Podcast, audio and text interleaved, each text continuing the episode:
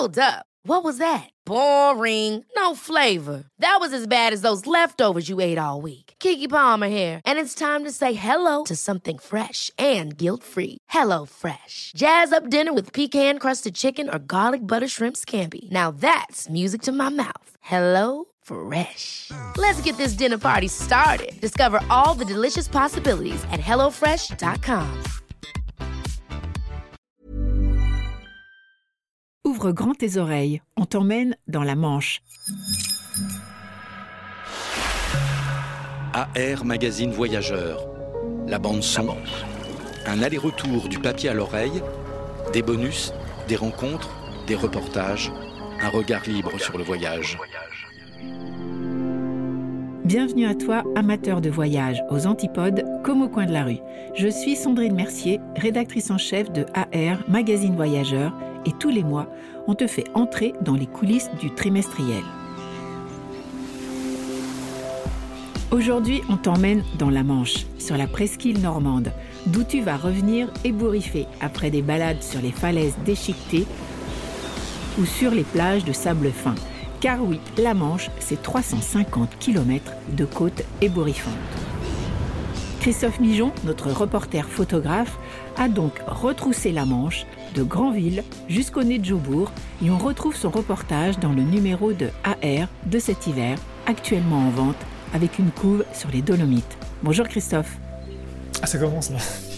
Ben oui, car je me demande si on doit parler de la Manche ou du Cotentin. Alors Manche ou Cotentin, c'est un vaste débat. Euh, enfin, il n'y a pas de débat du tout pour les, gens qui habitent là-bas. Pour, moi, bêtement, je pensais que le Cotentin, c'était la, péninsule, une espèce de grosse bistouquette qui se dirige vers la Cornouaille, là-haut. Pas du tout. En fait, pour les gens qui habitent là-bas, aussi bien euh, au nord qu'au sud du département de la Manche, eh bien, le Cotentin, c'est ce qui est au nord d'une ligne qui, en gros, grosso modo, parle de l'estuaire de la Vire sur la côte euh, est jusqu'au Havre euh, de Saint-Germain-sur-Aie, c'est-à-dire, on va dire, euh, je sais pas, peut-être 20 euh, km au-dessus de Coutances. Voilà. Tout ce qui est au nord de cette ligne-là, pour les gens là-bas, c'est le Cotentin. Et en dessous, bah, ils hésitent un peu. C'est soit le centre-manche, soit le sud-manche. Enfin voilà, c'est moins pittoresque. Donc tu ne confonds plus Manche et Cotentin, sinon ça va mal se passer. Et avant d'attaquer la Manche par la côte ouest, on ne manque pas d'aller sur les falaises de Champeau, au sud de Granville.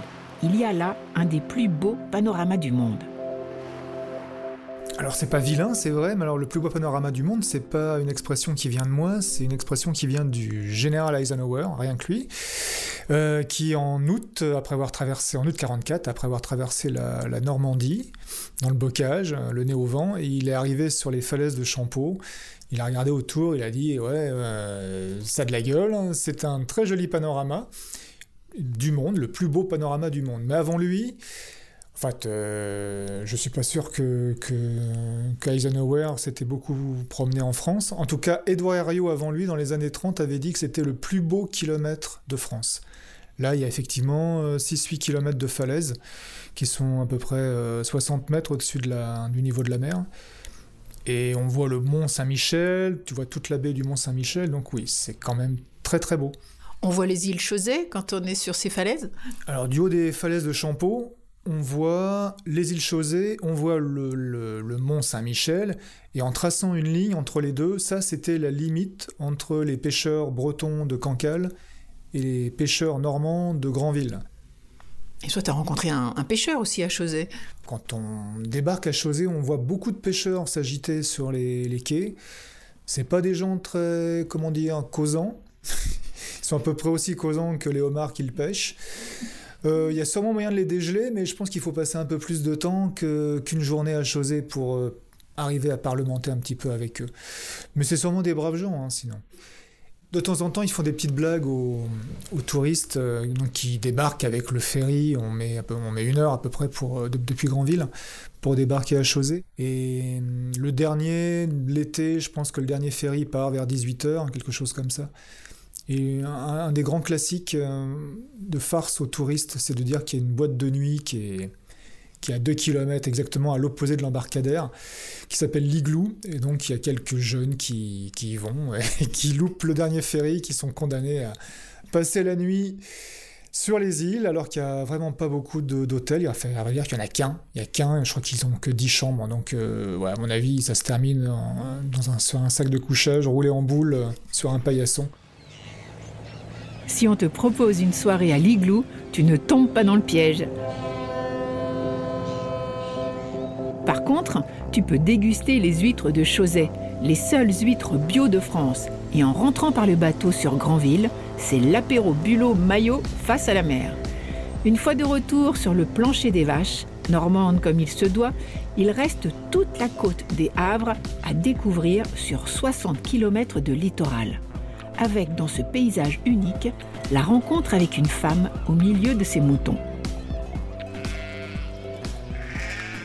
Direction les Havres, ça c'est un coin que dont j'ignorais complètement l'existence. En fait, tu as six petits fleuves côtiers qui débouchent euh, sur la Manche sur une soixantaine de kilomètres et ça forme des havres, c'est-à-dire des baies qui sont bien abritées, qui sont plus ou moins ensablées.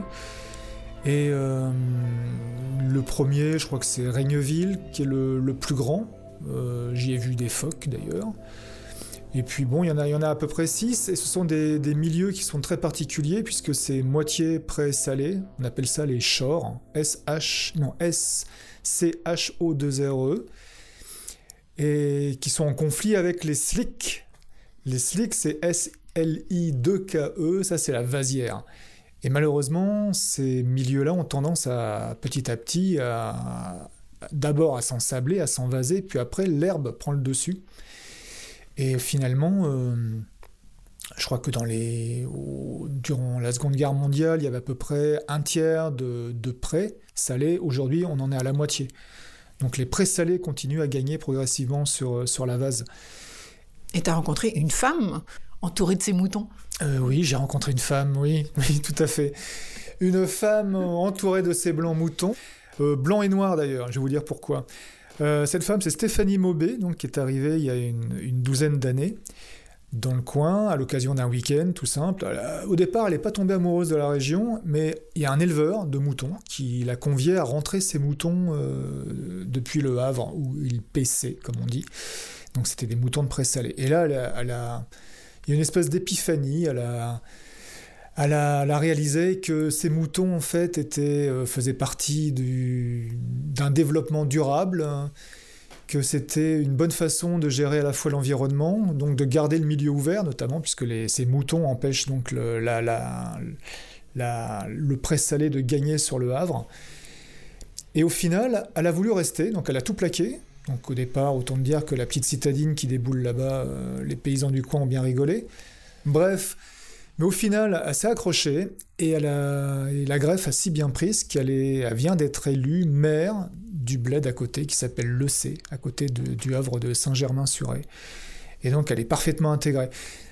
Alors moi bêtement je pensais que la, viande de mouton de pré-salé avait été un peu plus salée, mais je crois que c'est pas exactement ça, je pourrais pas trop t'en dire. Je suis pas vegan, mais je, je suis pas trop viandard non plus, donc euh, je, te laisse déguster ton mouton de presse salé chez le boucher, très cher d'ailleurs. Moi je préfère le poulet, c'est plus simple, c'est moins cher aussi.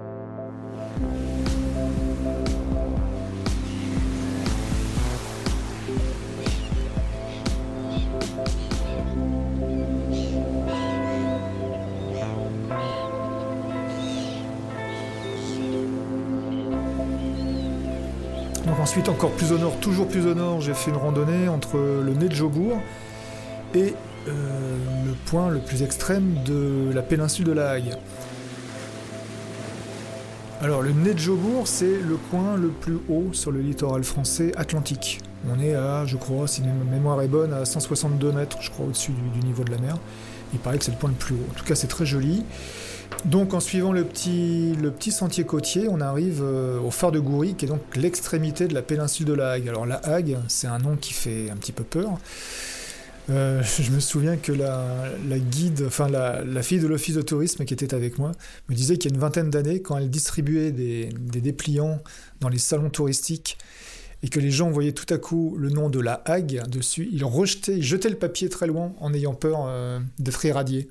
Voilà. Donc maintenant, les choses vont mieux, donc on peut aller à la Hague sans se faire irradier. Moi, j'arrive encore à lire la nuit. Il faut que j'allume la lumière. Hein. Je, c'est pas. Je suis pas irradiant pour suffisamment pour lire en tout cas. Et en fait, c'est un, coin très sympa. Euh, c'est vraiment le cul-de-sac du Cotentin. Et alors on voit effectivement cette grande usine qui s'est d'abord appelée Kojima, ensuite Areva, et maintenant ça s'appelle Orana, je crois. C'est le plus gros pourvoyeur d'emplois de la région au moins ça a eu le mérite de, brasser un peu la population, parce que là vraiment c'était, une impasse, et les gens euh, ne sortaient plus trop de, là. Donc ça a amené de la vie et de l'argent, et alors ça dénature un petit peu l'horizon, mais euh, par contre ça a eu le bénéfice de, de figer tout développement immobilier tout autour. Donc la campagne autour de l'usine est magnifique, elle est vraiment comme elle était dans les années 50-60 quand on a commencé à construire cette usine. Alors ça ressemble effectivement au paysage irlandais avec des petits murets de pierre sèche euh, qui, forment une résille qui, voilà, qui, s'étend sur la campagne, très très verte évidemment, très verte parce que euh, n'y fait pas toujours euh, grand beau. Mais, mais j'y étais avec du soleil. Alors que Christophe Mijon s'en retourne sur Granville, il s'arrête à Coutances. De tout le bocage alentour, on ne peut manquer la cathédrale de Coutances chef-d'œuvre du gothique normand comme on lit dans les guides. Elle a été miraculeusement épargnée par les bombardements de la dernière guerre. Mais si Christophe fait une halte à Coutances, c'est pour une toute autre raison. Alors Coutances, j'y étais, euh, étais pour un personnage parfaitement inconnu du grand public, sauf peut-être un peu sur Internet, on en parle un peu simplement pour mentionner sa malchance redoutable. Euh, donc c'est un monsieur qui s'appelle euh, Guillaume le Gentil de la Galésière, qui était astronome de l'Observatoire euh, de, l'Académie des Sciences, à l'Observatoire de Paris. Et c'est un monsieur qui donc était en activité au XVIIIe siècle et qui a voyagé énormément pour notamment observer le transit de Vénus, c'est-à-dire le passage de Vénus devant le disque solaire. À l'époque, ça permettait de, de, calculer la distance de la Terre au Soleil et donc de donner une dimension au système solaire, ce qui était énorme pour l'époque.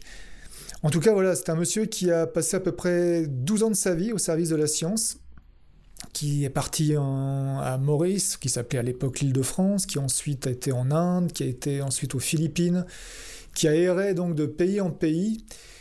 Et donc, le transit de Vénus, en fait, c'est un phénomène qui a lieu deux fois par siècle, tous les 112 ans et deux fois par siècle.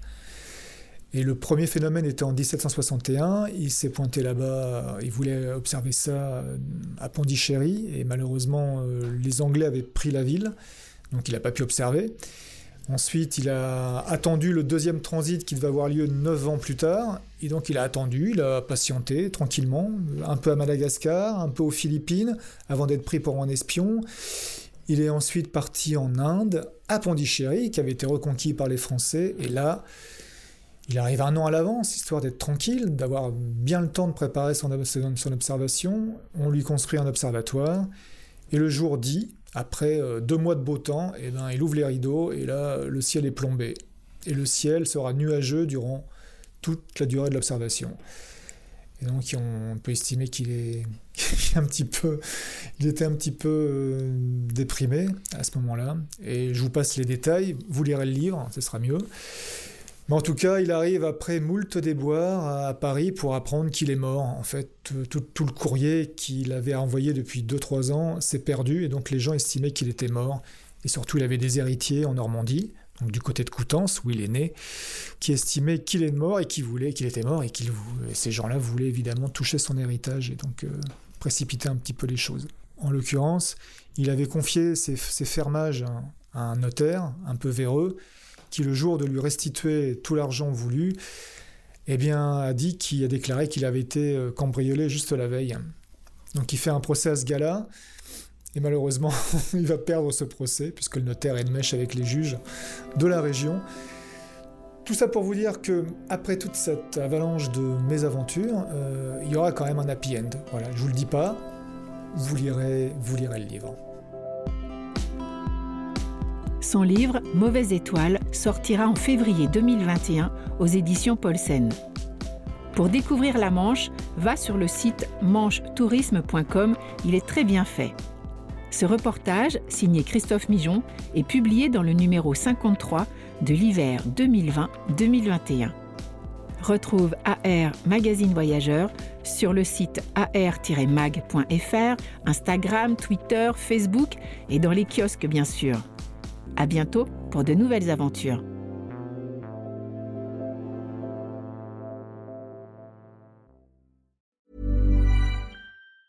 Ever catch yourself eating the same flavorless dinner three days in a row? Dreaming of something better? Well, HelloFresh is your guilt-free dream come true, baby. It's me, Kiki Palmer. Let's wake up those taste buds with hot, juicy pecan crusted chicken or garlic butter shrimp scampi. Mm. Hello Fresh. Stop dreaming of all the delicious possibilities and dig in at HelloFresh.com. Let's get this dinner party started.